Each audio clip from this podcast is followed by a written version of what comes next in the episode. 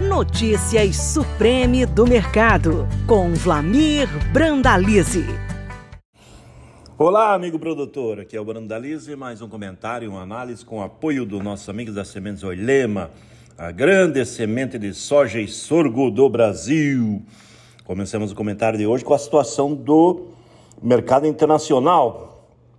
É, temos o dado do USDA da semana, mostrando aí que as lavouras de soja americanas nesse momento estão com 83% já em florescimento. O ano passado era 72%. As lavouras estão adiantadas.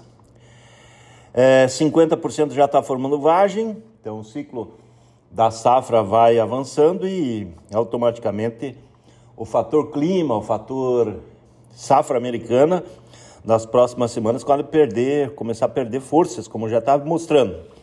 O USDA mostrou aí uma leve queda na qualidade. As lavouras agora encontram-se com 52% de boas excelentes, a semana passada era 54% e o ano passado era 60%. Então, nessa condição, tem perdas importantes na safra americana.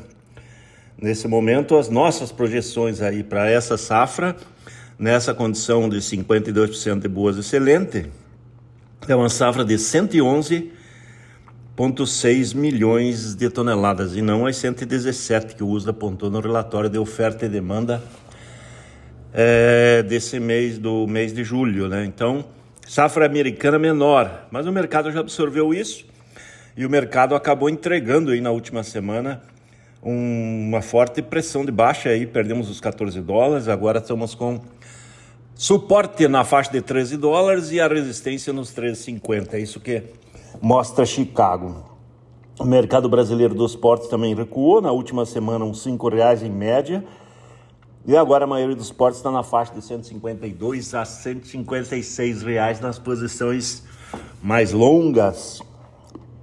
É, boa notícia, soja no mês de soja farelo e óleo no mês de julho faturou 6,3 bilhões de dólares é o maior produto da pauta brasileira, 6,3 bilhões de dólares é, nesse mês de julho.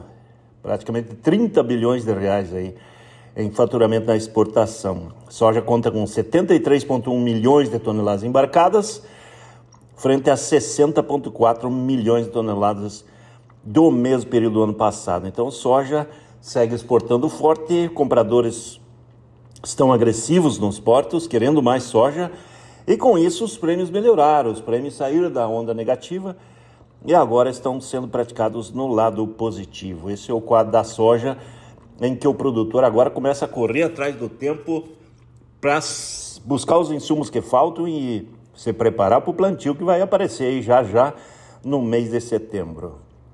Situação do milho. O USDA mostrou aí o milho com 84% já em florescimento frente aos 77% do ano passado, 29% formando espiga, frente a 24%. Nesse momento, 55% das lavouras boas excelentes, a semana passada era 57%, e o ano passado era 61%. Então, a safra também do milho inferior à, à condição do ano passado. Nessa condição, a safra americana fica em 360 milhões de toneladas, e não 389 milhões que o USDA apontou no relatório de julho.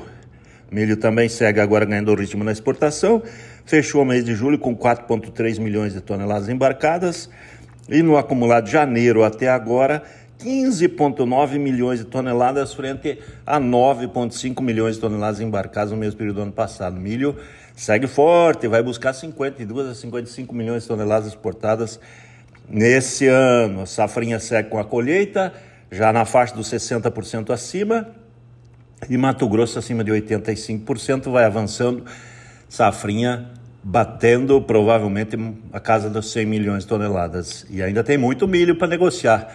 Esse é o ponto do milho, cerca de 50 milhões de toneladas de milho para negociar e umas 48 milhões de toneladas de soja para ser negociada. É bastante produto na mão do produtor. É isso aí, amigo produtor. Aqui foi o Brandalize. Mais um comentário, uma análise com o apoio dos nossos amigos da Sementes Oilema, a grande semente de soja e sorgo do Brasil. Até o próximo.